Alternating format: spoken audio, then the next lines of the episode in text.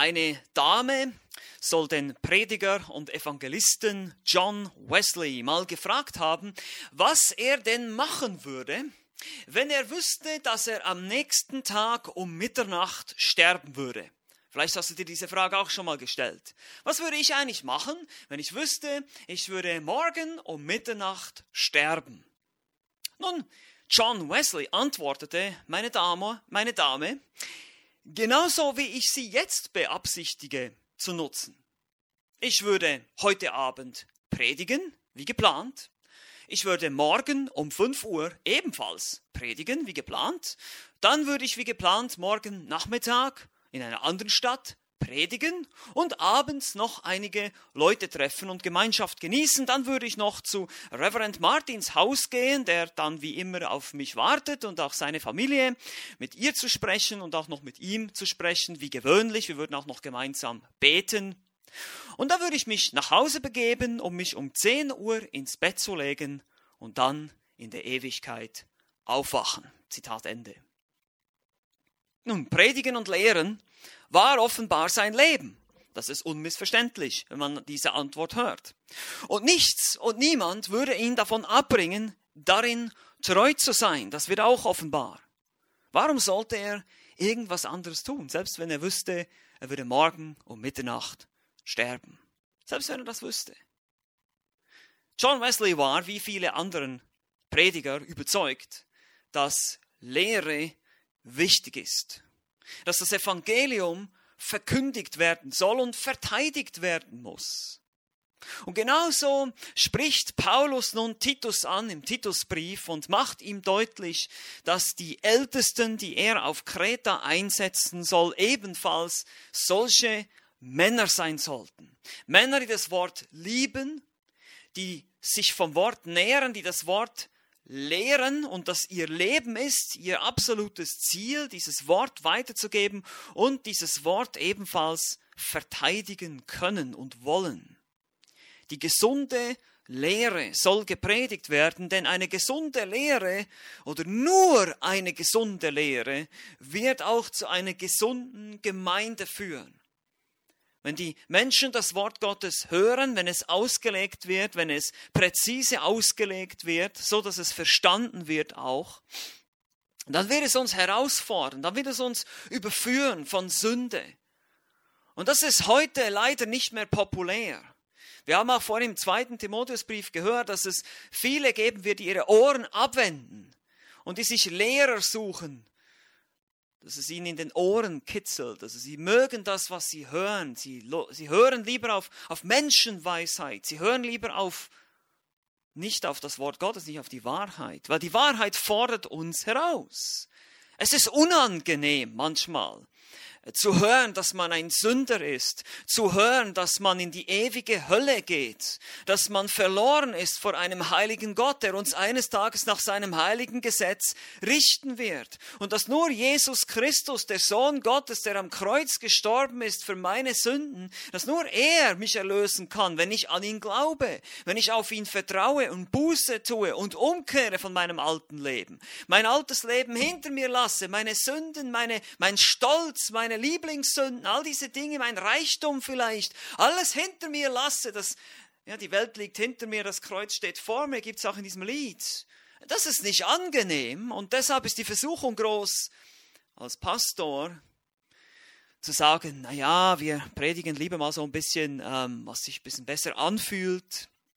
Nicht so viel über Sünde sprechen, weil oh, da fühlen sich die Leute immer so schlecht dabei, kriegen alle so ein schlechtes Gewissen da muss ich ja mein Leben ändern.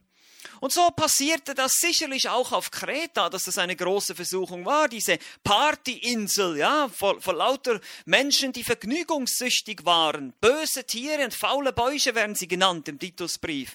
Und Titus sollte zu diesen Menschen predigen und er sollte Älteste einsetzen, die ebenfalls in allen Städten, sprich in allen Gemeinden, zu diesen Leuten sprechen. Und die Christen waren sicherlich auch angefochten, mit diesem, mit diesem Strom mitzumachen. Es gab viele Schwätzer, es gab viele Betrüger, Betrüger. Es gab jüdische Irrlehren und Legenden und Mythen und alles Mögliche wie heute.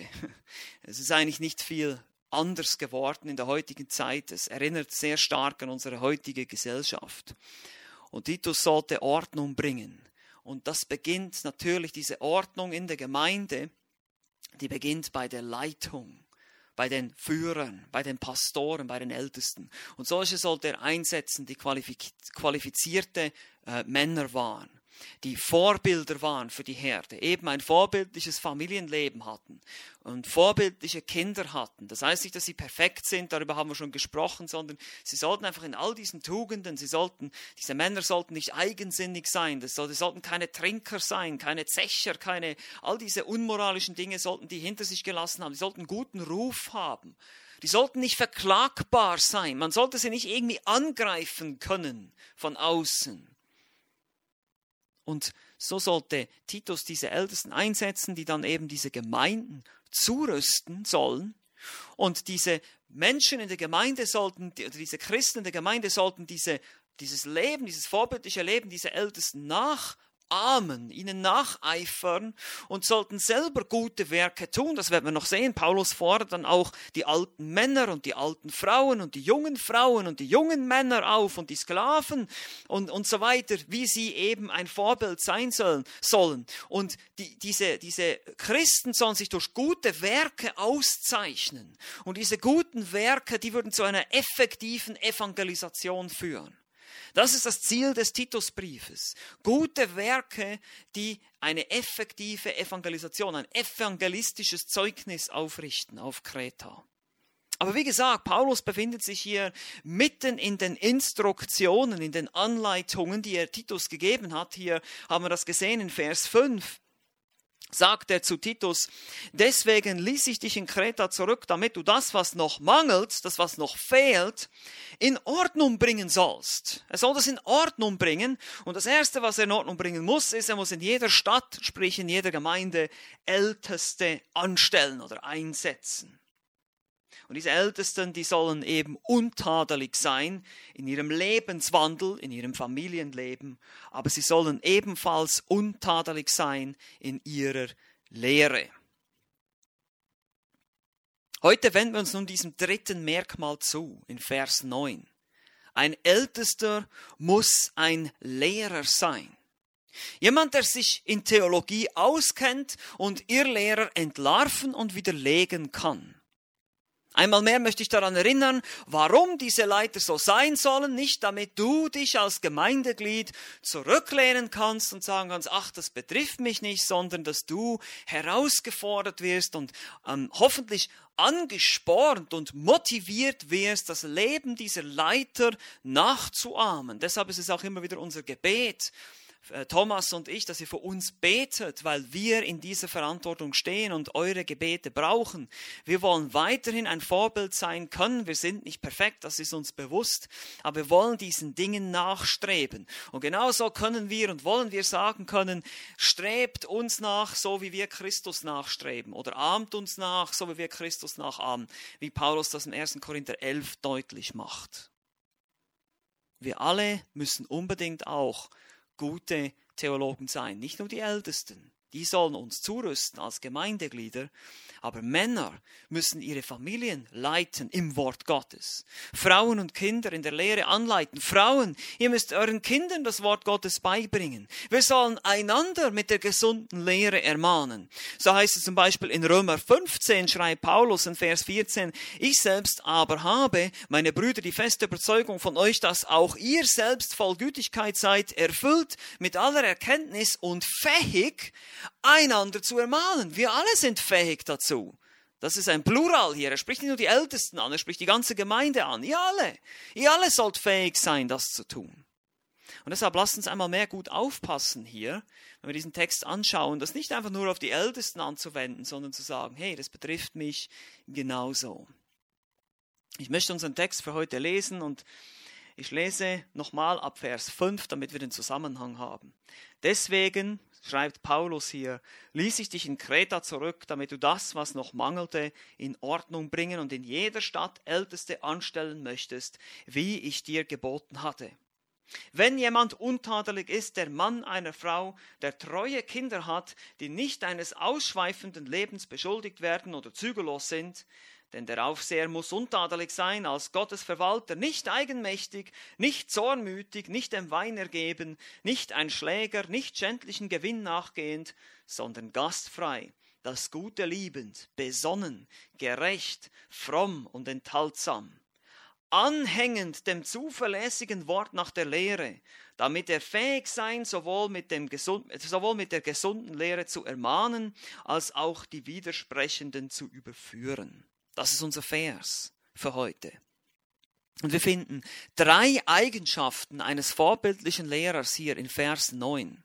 Er nährt sich vom Wort, er teilt das Wort aus und er verteidigt das Wort. Ganz einfach heute drei Punkte. Er nährt, er teilt aus, er verteidigt. Und das tut dieser Lehrer nicht nur, weil er damit die Gemeinde schützt und sich selber schützt und auch das Wort verkündigt und beschützt und verteidigt, sondern das tut dieser Lehrer auch, damit du lernen kannst und diesem, diesem Vorbild nachahmen, dieses Vorbild nachahmen kannst. Das ist das Ziel. Also lasst uns das gemeinsam anschauen. Erstens, er nährt sich vom Wort. Hier heißt es in Vers 9 ganz am Anfang, und bei mir in der Elberfelder beginnt es hier mit diesem Partizip, anhängend dem zuverlässigen Wort nach der Lehre. Und das ist so schön hier in der Elberfelder, das ist wirklich sehr schön, anhängend, weil so beginnt wirklich der griechische Satz. Anhängend ist ein Präsens-Medium-Partizip von antecho, das heißt festhalten, hingegeben sein. Also eigentlich jemand, der anhängend ist, jemand, der festhaltend ist, er ist davon charakterisiert und das die ganze Zeit, andauernd. Er hört nicht auf damit. Das ist das, was dieses, diese Verbform hier ausdrückt. Er klammert sich beständig, er nährt sich, er hängt sozusagen an diesem Wort. Er ist dauernd davon charakterisiert, sich davon zu ernähren und das eben auch auszuleben. Er heißt es dem zuverlässigen Wort nach der Lehre. Luther sagt auch, das Wort, das gewiss ist. Das Wort hier, Logos, steht einerseits oft für das fleischgewordene Wort Jesus, aber hier natürlich für das geschriebene Wort, die Schrift. Hier ist es das gemäß der Lehre treue Wort heißt es auch, wörtlich. Das Wort treu hier, Pistos wieder, was wir auch in Vers 6 gesehen haben. Es ist das treue Wort, es ist zuverlässig und deshalb auch gewiss. Man kann sich darauf verlassen. Und dieses Wort, weil es so treu ist, soll es nach der Lehre, gemäß der Lehre sein. Welche Lehre nun? Die Lehre hier, die Lehre mit Artikel, mit bestimmten Artikel, ist die Lehre der Apostel, die Lehre Jesu die Lehre, die Jesus den Aposteln weitergegeben hat, damit sie sie überliefern. Zum Beispiel in Römer 6, 17 heißt es, Gott aber sei Dank, dass ihr Knechte der Sünde gewesen seid, nun aber von Herzen gehorsam geworden seid dem Vorbild der Lehre, das euch überliefert worden ist. Also Paulus schreibt auch im Römerbrief, es geht um die Lehre des Evangeliums letztlich. Diese Lehre ist ein für allemal den Heiligen überliefert, heißt es in Judas 3, durch die Apostel, welche in den Schriften für uns festgehalten wurde. Die Lehre, die durch die Apostel im Auftrag von Jesus verkündigt wurde. Das haben wir schon am Anfang gesehen. Paulus beginnt so im Titusbrief. Paulus, Knecht Gottes und Apostel, Gesandter Jesu Christi, nach dem Glauben der Auserwählten und zur Förderung der Wahrheit und so weiter und so weiter, was er das alles sagt. Und wir haben diese Elemente alle angeschaut. Aber das ist ganz wichtig. Das war nicht seine Idee, wir haben es schon festgehalten. Paulus ist ein Diener, er bringt das, was er von Jesus selber empfangen hat und muss es eins zu eins und will es eins zu eins weitergeben. Dieser Lehre, die hier in der Schrift, in der Bibel für uns festgehalten ist, dieser Lehre soll der Pastor anhängen, der Älteste, sich an sie klammern. Genauso ähnlich schreibt Paulus auch dem jungen Pastor Timotheus, wenn du dies den Brüdern vor Augen stellst, wirst du ein guter Diener Jesu Christi sein, der sich nährt mit den Worten des Glaubens und der guten Lehre, der du nachgefolgt bist. 1. Timotheus Kapitel 4, Vers 6. Also nochmal, die Ältesten einer Gemeinde sollten Experten sein in ihrem Gebiet. Ja, genau. Theologen Bibellehrer, das ist ein Pastor im Wesentlichen. Ein Ältester ist nicht ein Mädchen für alles, sondern er ist in erster Linie ein Bibellehrer. Ja, das heißt nicht, dass wir als Älteste nicht auch mal was anderes machen können und überall helfen und Hand anlegen und auch Diener sind, aber wir sind in erster Linie studierte Menschen auf einem Fachgebiet, der Theologie nämlich, auf der wir auch bereit sein müssen, ähm, zum Beispiel Position zu beziehen, wenn es irgendwelche Probleme gibt. Oder Fragen beantworten zu können, wenn jemand Fragen hat über sein Glaubensleben, über seine Glaubenspraxis. Es ist die Person, zu der du gehen kannst, wenn du Fragen hast über die Bibel, wenn du Fragen hast über den Glauben. Und dieser Pastor, dieser Älteste muss zu diesem Zweck natürlich studiert haben. Der muss irgendwie, und das muss nicht unbedingt nur eine formelle Ausbildung sein, das kann auch in einem Gemeindekontext, in einem Gemeindekontext geschehen, es muss nicht unbedingt ein Abschluss sein oder was weiß ich, ist natürlich auch von Vorteil, aber trotzdem, er muss irgendwie sich länger, über eine längere Zeit auch mit dem Wort Gottes befasst haben und das auch kommunizieren und weitergeben können. Deshalb müssen wir als Älteste auch Zeit haben, um das Wort zu studieren, um Bücher zu lesen, weil das ist unsere Hauptaufgabe. Wir müssen beständig und immer wieder am Wort sein, im Wort sein und uns davon nähren, uns selber, selber füllen. Weil sonst habe ich nichts mehr weiterzugeben. Wenn ich mich nicht selber fülle, dann kann ich auch nichts weitergeben am Sonntag. Das geht gar nicht. Wie gesagt, es ist nicht die Aufgabe der Pastoren, sozusagen den Laden zu schmeißen. Deshalb ist es für uns auch wichtig als Älteste, dass wir Dienste abgeben. Dass andere, andere Geschwister in der Gemeinde alle möglichst irgendeinen Dienst haben und sich einbringen. Nicht, dass wir die sind, die die ganzen Programme laufen lassen und alles, eben den ganzen Laden sozusagen steuern. Natürlich gehört da Administration dazu, und, aber wir, wir kämpfen und ringen oft für unsere Zeit im Gebet und im Wort. Aber das bedeutet genau dasselbe für dich. Wie sieht es bei dir persönlich aus? Ich meine, das ist nicht nur für den Ältesten wichtig. Natürlich musst du nicht ein studierter Theologe sein, du musst es müssen jetzt nicht alle äh, am Master Seminary abschließen oder wo auch immer, eine theologische Fakultät, das muss nicht sein, überhaupt nicht. Aber wir sollten uns vom Wort nähren. Wir sollten alle als Christen beständig am Wort sein. Wir sollten diesen Lebensstil nachahmen. Was passiert, wenn du nicht mehr isst? Ich meine jetzt nicht geistliche Nahrung, sondern physische Nahrung. Frühstück, Mittagessen. Wenn du einfach aufhörst zu essen, keine Mahlzeit mehr nimmst. Ja, okay, der eine oder andere sagt, dann nehme ich endlich mal ab. Ja, das kann sein, aber irgendeinmal wirst du verhungern. Irgendeinmal wirst du verhungern, du stirbst. Und genau so ist es im Geistlichen. Wenn wir uns nicht beständig nähren vom, von der gesunden Lehre, eben nicht von Junkfood, von, von, von menschlicher Weisheit, sondern von göttlicher Weisheit, dann können wir nicht gesund sein, wenn wir das nicht tun. Und deshalb kann man sagen, jeder Christ ein Bibelleser. Jeder Christ. Oh ja, ich weiß. Ich weiß, ich weiß. Jetzt kommen die Ausreden. Ja? Die kommen vielleicht von verschiedenen Seiten in dir hoch. Ich habe keine Zeit. Ich bin nicht so der Lesetyp. Ich bin nicht so der Bücherwurm. Ich, ich habe Familie und Kinder und einen Beruf. Oder ich kann mir Gelesenes schlecht merken und, und, und. Ihr könnt hier einfüllen. Aber meine Lieben, lasst uns da ein bisschen selbstkritisch sein und uns mal selber ein bisschen herausfordern. Zeit haben ist eine Frage der Priorität. Nicht, weil jeder von uns hat einen 24-Stunden-Tag. Weder für dich noch für mich noch für sonst jemanden ist der Tag länger oder kürzer. Wir haben, alle gleich viel Zeit. Ist es so? Und Lesetyp, nun, das muss man nicht sein, aber das kann man werden. Familie, Kinder und Beruf, ja, klar, der Tag hat 24 Stunden. Du bist vielleicht acht bis neun Stunden auf der Arbeit. Die Kinder gehen ja hoffentlich auch mal ins Bett. Und dann bleibt bestimmt noch Zeit zum Fernsehen, Hobbys, Internet, Facebook, was immer. Nein, vielleicht eben auch Bibel lesen. Und hier ist einfach eine Frage der Priorität für uns. Oder auch das gelesene Merken, das ist auch immer so, was habe ich schon oft gehört, Leute sagen, ja, ich kann keine Verse auswendig lernen, ah, ich kann einfach, ich kann mir das schlecht merken und so. Und dann reden sie plötzlich über Fußballresultate oder über die neuesten Handys und dann plötzlich merkt man, hm, die Leute können sich ganz viel merken, die sämtlichen Daten und Fakten und was weiß ich nicht alles aus Nachrichten, sämtliche Verschwörungstheorien über die Corona-Krise, plötzlich, man kann sich alles merken, nur nicht Verse, nur nicht die Bibel. Es ist seltsam, oder? Nein, ist nicht seltsam, das ist geistlicher Angriff, weil der Teufel will, dass du dir mit allem Möglichen deinen Kopf füllst, nur nicht mit der Bibel. Das ist genau der Punkt. Und deshalb, wenn du dir Gelesenes nicht merken kannst, okay, das kann sein. Das kann sein. Schau mal, ich, ich habe auch kein fotografisches Gedächtnis. Ich bin auch nicht so ein Typ. Manche Leute denken das vielleicht von mir, ja, das ist so ein Studierter, bin ich überhaupt nicht. Nein, ich war auch nie in Bücherform früher. Ich musste mir das auch alles antrainieren. Es gibt Leute, die sind gesegnet mit einem fotografischen Gedächtnis, schön für dich. Aber wenn du zu den normalen Menschen gehörst, so wie ich, ja, zu uns, dann gibt es drei Dinge, die du tun kannst. Erstens, wiederholen. Zweitens, wiederholen. Drittens, wiederholen. Was musst du also tun? Genau, wiederholen ist der Schlüssel zum Lernen. Morgens, abends, mittags. Vielleicht nimmst du dir einfach mal einen Titusbrief. Ja, das sind drei Kapitel. Das ist nicht viel. Du nimmst diesen Titusbrief und liest ihn morgens, du liest ihn mittags und du liest ihn abends.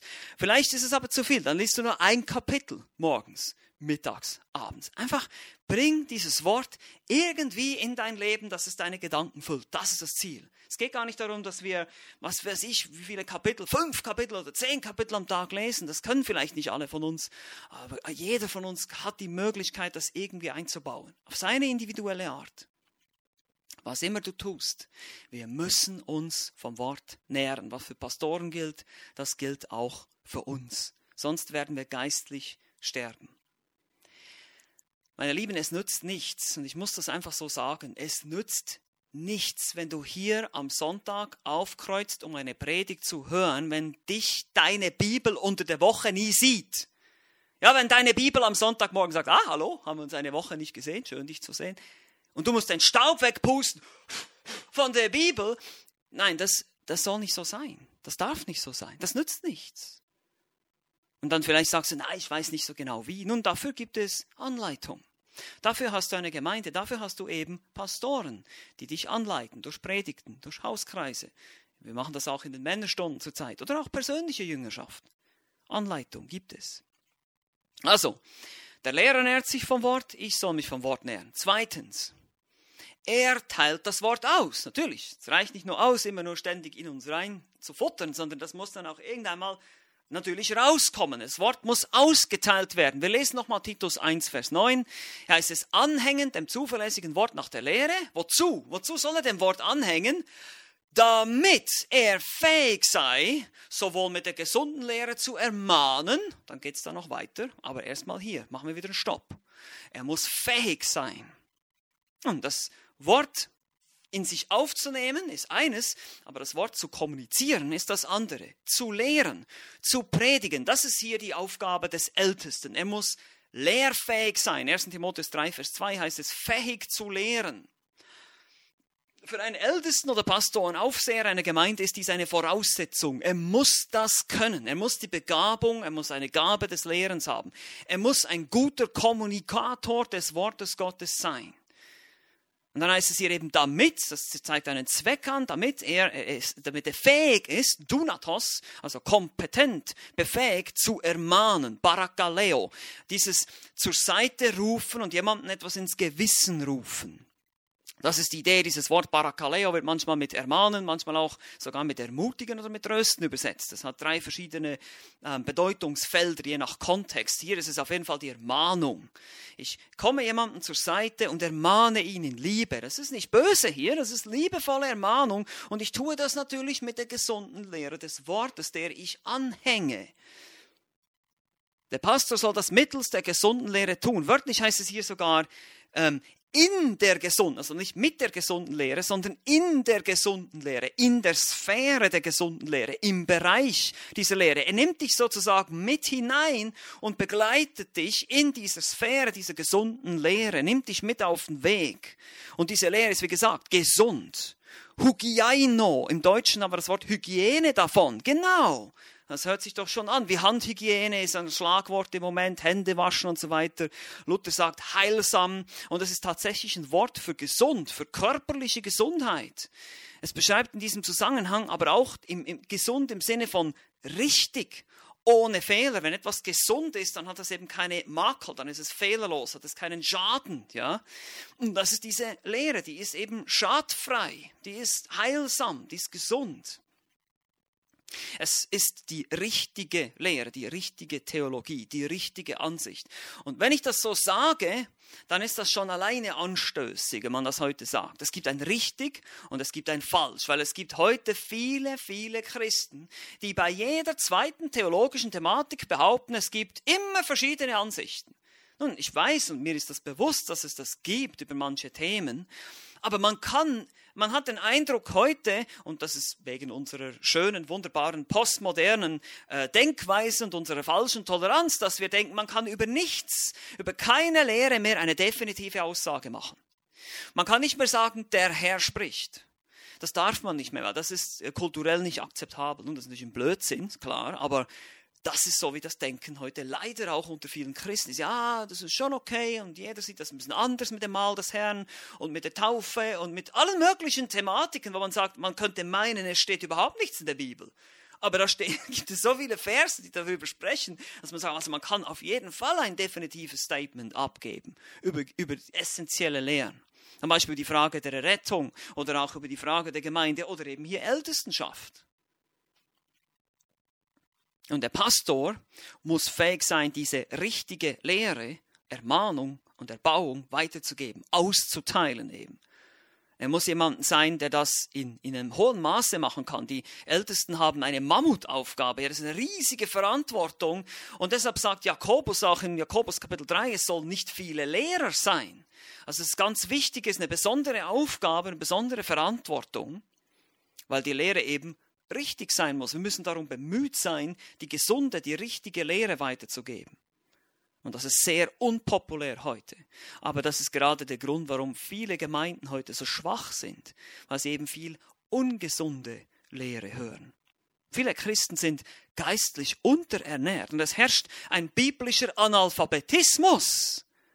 Also ich bin manchmal erschrocken. Es gibt tatsächlich Leute, die sich Christen nennen. Seit fünf, sechs Jahren sind die Christen und die haben noch nie die Bibel von Deckel zu Deckel gelesen. Das Wort Gottes. Noch nie gelesen, das ganze Buch. Und wenn man sagt, okay, schlag mal das Buch Obadja auf, nein, das ist nicht finnisch für Obacht, sondern das ist ein Buch aus der Bibel. Oder schlag mal Habakuk auf, das hat nichts mit Haber oder mit Kuckuck zu tun, sondern das ist auch ein Buch der Bibel. Wir haben keine Ahnung die blättern und blättern im Neuen Testament und suchen Habakkuk. Ich sage, Moment, das ist im Alten Testament, Leute. Ähm, also, und, und da müssen wir uns schon hinterfragen. Da müssen wir uns wirklich hinterfragen. Und deshalb, wie sieht es bei uns aus? Wie sieht es bei dir aus? Und hier geht es nicht darum, dass du jetzt eben predigen und auf die Kanzel stehen musst, sondern hier geht es einfach darum, zum Beispiel Evangelisation. Ja, verstehe ich das Evangelium gut genug, dass ich es auch biblisch weitergeben kann.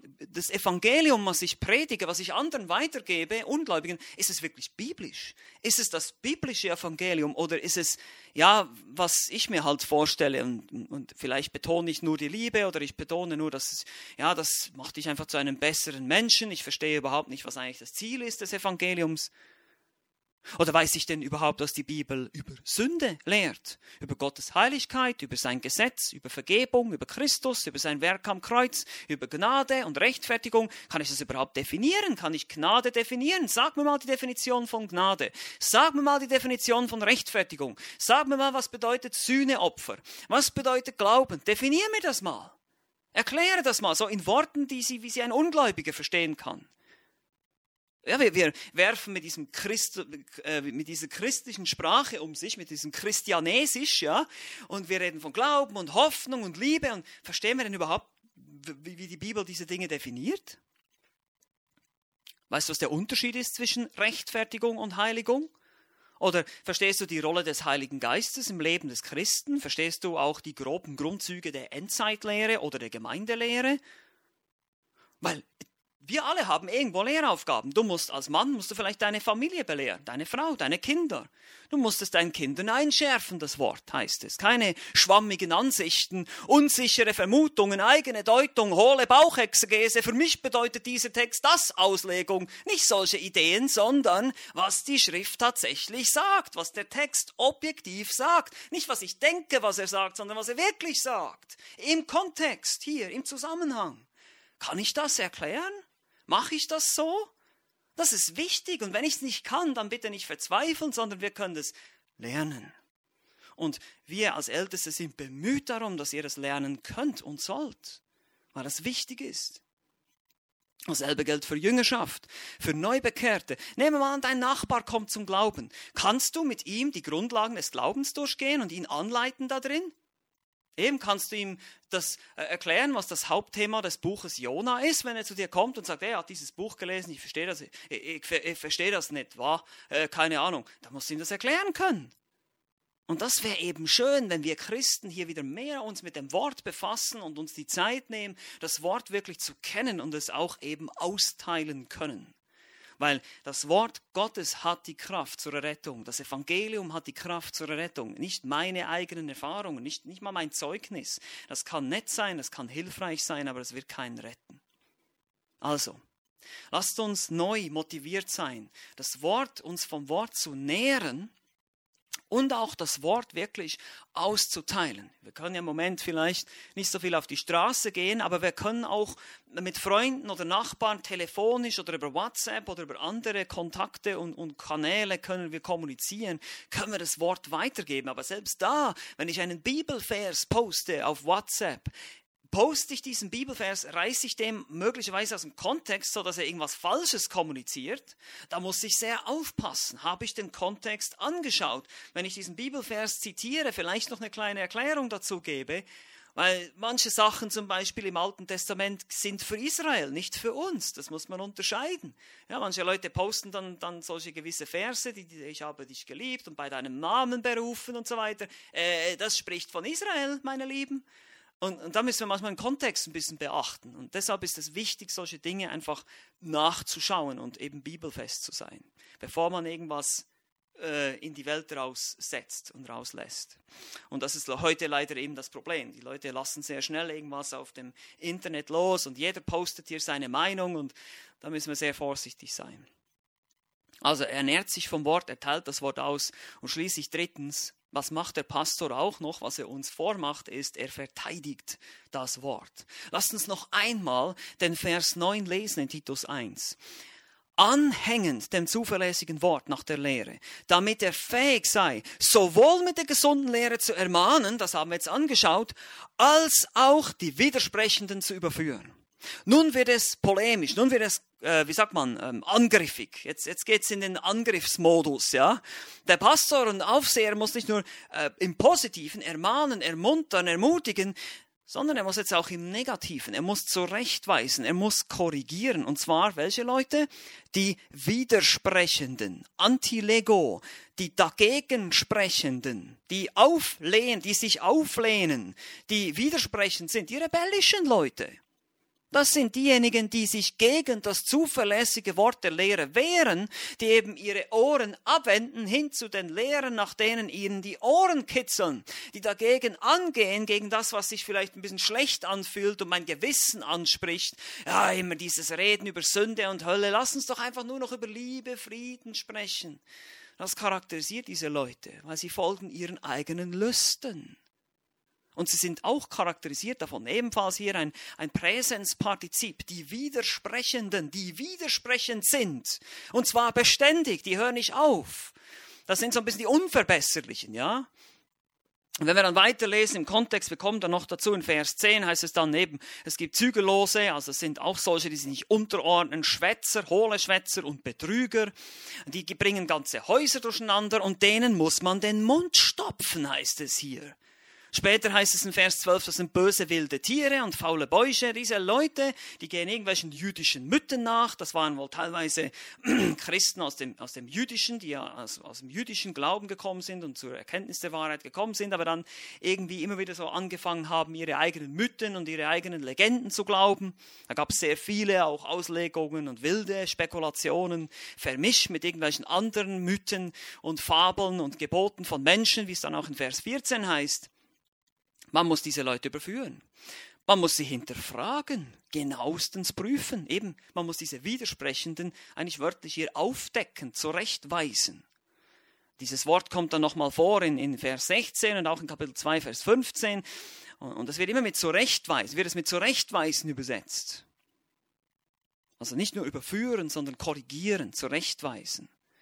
Er muss das Wort verteidigen können gegen Angriff. Eben diese gesunde Lehre des Evangeliums wird angegriffen. Irrlehrer und Schwätzer in der Gemeinde, die ihr Unwesen treiben. Nun, auch das ist heute natürlich nicht populär, äh, für die richtige Lehre äh, aufzustehen und dann auch noch Leuten zu sagen, du liegst falsch, das ist verkehrt, was du da sagst, das ist nicht biblisch, bitte hör auf damit, das ist nicht richtig. Oh, das ist natürlich dann völlig intolerant, wenn wir sowas sagen. Aber genau das müssen wir tun. Wir dürfen es nicht dulden, dass Menschen das Evangelium verdrehen. Wir dürfen das nicht dulden in der Gemeinde. Wir müssen solche Leute zurechtweisen. Spätestens heißt es dann sogar noch, äh, wenn wir Vers 13 anschauen, heißt es streng zurechtweisen oder scharf überführen, heißt es in der Fußnote der Elbefelder. Wow, also wenn, wenn ich das so lese, denke ich manchmal, wo, wo, wo, wo geschieht das eigentlich noch heute? Also ich meine, sind wir mal ehrlich, wir sind heute so stark äh, psychologisiert, ja, so, so humanisiert, so mit psychologischen Ansätzen durchsäuert, dass wir immer nett sein sollen. Immer seelsorgerlich. Ich sage nicht, dass wir unfreundlich sein sollen, aber immer so non-konfrontativ. Ja, niemanden verletzen. Uh, das könnte ja sein, dass jemand in seinen Gefühlen etwas sich auf den Schlips getreten fühlt, wenn ich ihm jetzt sage, dass das eine Sünde ist. Immer, immer diplomatisch bleiben. Aber wenn ich, wenn ich hier als Prediger, als Herold, als Verkündiger des Wortes Gottes in Autorität das Wort Gottes sprechen soll, dann, dann, dann es, fühlt sich das vielleicht nicht immer so nett an. Das weiß ich. Aber es ist trotzdem Liebe. Es ist trotzdem Liebe und Gnade, dass ich das so in aller Deutlichkeit mal zu hören kriege. Ich weiß noch damals, als ich, zu, als ich errettet wurde, als ich zur Erkenntnis der Wahrheit kam, der Satz, der bei mir richtig hängen blieb, war folgender Satz. Pascal, wenn du so weitermachst, kommst du in die ewige Hölle. So, das saß bei mir, kann ich euch sagen. Das hat mich nicht mehr losgelassen und am Ende war das das, wo mich dann immer mehr zu Christus getrieben hat. Das ist interessant. Man denkt, das war doch völlig lieblos, was dieser Mann gemacht hat. Das war genau das Richtige für mich. So müssen wir in der Gemeinde dafür sorgen, wenn das Wort angegriffen wird, wenn das Evangelium verdreht wird, vor allem wenn es, hier geht es natürlich um Irrlehrer, hier geht es wirklich um Leute, die ganz bewusst falsche Dinge verbreiten, dann dürfen wir diese Leute nicht einfach machen lassen. Wir dürfen sie eben nicht tolerieren. Gerade im Namen der Liebe dürfen wir es nicht tun. Leute, es ist lieblos, wenn wir Irrlehrer nicht korrigieren. Warum? Erstens ist es lieblos gegenüber dem Irrlehrer, weil er denkt dann, er hat recht, wenn ich ihn nicht korrigiere. Das wäre schade und, und, und falsch und kann unter Umständen in seiner eigenen Verdammnis enden. Und zweitens ist es lieblos gegenüber allen anderen Geschwistern in der Gemeinde, die nämlich dann auf diesen Irrlehrer hören und ebenfalls verführt werden. Also kann ich doch im Namen der Liebe nicht einfach sagen, oh, ist schon okay, kein Problem, mach nur weiter. Nein, das geht nicht. Wenn ich wirklich liebe, kann ich das nicht wenn ich wirklich liebe, dann ist die Liebe eben auch mit der Wahrheit verbunden. Das ist ganz, ganz wichtig. In Titus 3, Vers 10 heißt es dann, einen sektiererischen Menschen weise nach ein- und zweimaliger Zurechtweisung ab. Ja, wir warten dann auch nicht Jahre und bitten ihn immer wieder, hör doch auf, hör doch auf. Nein, irgendwann mal stellen wir ihn einfach raus, irgendwann geht es einfach nicht mehr. Und so kam, kam, es auch schon dazu, dass ich mal ein, eine Person, das war damals noch in der Bibelgemeinde, ich kann mich noch erinnern, der hat die Dreieinigkeitslehre abgestritten und ist dann gekommen und so gesagt, ja, ich muss euch da jetzt ein bisschen helfen und euch aufklären. Ich musste dem Hausverbot gesagt, du, du bist hier nicht mehr willkommen. Geh, geh raus, bitte, geh raus. Natürlich habe ich ihn zuerst ein, zweimal ermahnt, aber irgendwann habe ich gemerkt, er will einfach nicht und er hat angefangen mit anderen Leuten darüber zu diskutieren und da muss man sagen, das geht nicht, das geht nicht. Aber was bedeutet es für dich? Nun, du bist kein Pastor, du musst das nicht gerade so tun, aber was bedeutet es für dich wiederum? Nun, jeder von uns muss sich ein bestimmtes Maß an Unterscheidungsvermögen aneignen, erlernen. Und dafür rüsten wir Hirten euch auch zu. Das ist auch unser Wunsch, dass ihr in eurem Unterscheidungsvermögen auch wachst, dass ihr unterscheiden könnt, was wahr ist und was falsch ist, was richtig ist und was verkehrt ist, was biblisch ist und was unbiblisch ist. Das ist das Ziel.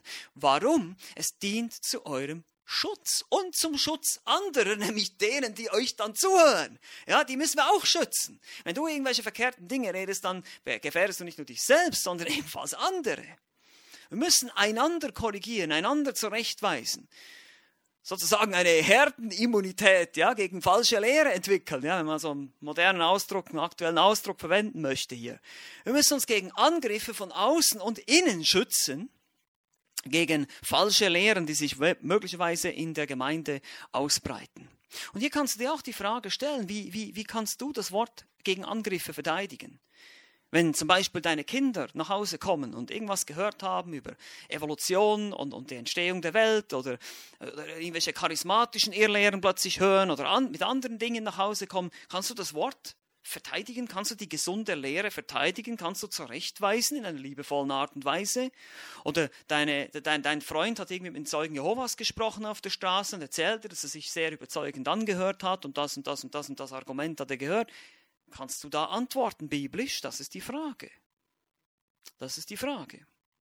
Und wir alle wollen wachsen. Wir alle, wir haben nicht immer auf alles eine Antwort, das ist mir auch bewusst, aber wir wollen wachsen, wir wollen uns eben nähren vom Wort, wir wollen das Wort austeilen und wir wollen auch unterscheiden. Wir wollen immer mehr lernen. Die, die, die Bibel zielt nicht nur darauf ab, einfach nur, dass wir alles auswendig lernen, sondern dass es, dass es dein Denken prägt, dass dein gesamtes Denken sozusagen gerade gerückt wird, ja, weil es ja eben von Natur aus sind wir alle verkehrt in unserem Denken. So lasst uns einfach motiviert sein. Wir haben uns jetzt diese Qualifikation angeschaut, des Ältesten, vor allem jetzt diese letzte, diese gesunde Lehre. Der Älteste muss darin natürlich ein Vorbild sein. Er, er, muss sich beständig selber vom Wort nähren. Er muss ein Fachmann sein auf dem Gebiet. Er muss das Wort austeilen. Wir haben auch gesehen, er muss es auch ausleben, selbstverständlich. In den Versen 6, 7 und 8 haben wir das gesehen. Aber er muss dann auch fähig sein, eben äh, die Widersprechenden zu überführen, die Angr den Angriffen zu begegnen. Und die Frage ist, inwiefern strebst du diesem Vorbild nach? Inwiefern nährst du dich täglich vom Wort? Inwiefern bist du fähig, das Wort weiterzugeben, akkurat, eben in der Evangelisation zum Beispiel? Und inwiefern bist du fähig, das Wort gegen Angriffe zu verteidigen? Meine Lieben, wenn wir das, wenn wir darin alle sattelfest werden, dann ist unsere Gemeinde, um jetzt nochmal einen modernen Ausdruck zu benutzen, wie eine Firewall von einem Computer Computer, ja, der gegen Viren schützt. Ja. Wir sind einfach, wir haben so eine feste Überzeugung, wir sind alle fest im Wort, da kann einer kommen, irgendein Quacksalber und irgendwas erzählen bei uns in der Gemeinde, da hört keiner auf ihn, weil wir alle denken ja, okay, alles klar. Wir, wir erbarmen uns dann über ihn und versuchen ihm dann zu helfen und so weiter, aber ich muss dann keine Angst haben, dass er dann irgendwie drei, vier Leute abzieht aus der Gemeinde, weil er irgendwie ein Anhänger ist von, was weiß ich, von einer Sekte. Ja, sondern wir, es ist zu unserem Schutz, diese Dinge. Und deshalb lasst uns einfach bemüht sein, das Wort zu lieben, das Wort in uns aufzunehmen, ständig im Wort zu sein. Egal wie du das machst und wann du das machst, da gibt es natürlich verschiedene Möglichkeiten und jedes Leben ist ja individuell. Und lasst uns auch darin wachsen, eben die, die, die, das Wort auch austeilen zu können oder auch das Wort sogar verteidigen zu können gegen Angriffe. Und wir werden jetzt zum nächsten Mal dann dazu kommen, zu den Irrlehren und uns auch ein bisschen anschauen, was, welche Methoden, welche Angriffe denn da kommen, auf welchen verschiedenen subtilen Wegen, die uns auch begegnen. Aber lasst uns hier einfach mal das wichtigste Mittel gegen die falsche Lehre äh, zu Herzen nehmen. Das ist, dass ich beständig am gesunden Wort, mich vom gesunden Wort nähere und es verstehe und es auch auslebe. Amen. Lasst uns noch gemeinsam beten. Lieber Vater im Himmel, wir danken dir für dein Wort. Dein Wort ist vollkommen. Es, es erquickt unsere Seele, es nährt uns, es ermutigt uns. Ja, aber es korrigiert uns auch. Es korrigiert unsere falschen Ansichten, unser verkehrtes Denken, vielleicht auch noch unser unvollkommenes, unreifes Denken über so vieles, weil du bist vollkommen und dein Wort spiegelt deinen vollkommenen Charakter wider. Und das ist einfach so wunderbar. Und so bete ich einfach, dass du uns allen hilfst, uns immer wieder täglich und immer wieder von deinem Wort zu nähren. Äh, lehren auch, dass wir lernen, es richtig auszuteilen, korrekt und akkurat weiterzugeben, auch richtig das Evangelium auch richtig zu verkündigen. Und ich bete auch dafür, dass du uns vor Angriffen schützt dass wir alle ein gewisses Unterscheidungsvermögen erlernen, dass wir verstehen, was biblisch ist und was nicht biblisch ist, dass wir auch in der systematischen Theologie mehr Verständnis haben, dass wir die großen Lehren der Schrift erkennen und wissen, was die Schrift sagt über die Gottheit Jesu oder über andere, über die Sünde oder über die Ewigkeit. Und dass wir nicht so schnell auf irgendwelche falschen Lehren, auf irgendwelchen Webseiten oder YouTube-Videos oder wo auch immer reinfallen, sondern dass wir eben standfest sein können auf deinem Wort. Bitte rüste uns zu, hilf uns, Herr, wir sind hilflos, wir brauchen deine Gnade jeden Tag und nähre uns immer wieder mit deinem guten Wort. Wir beten in Jesu Namen. Amen.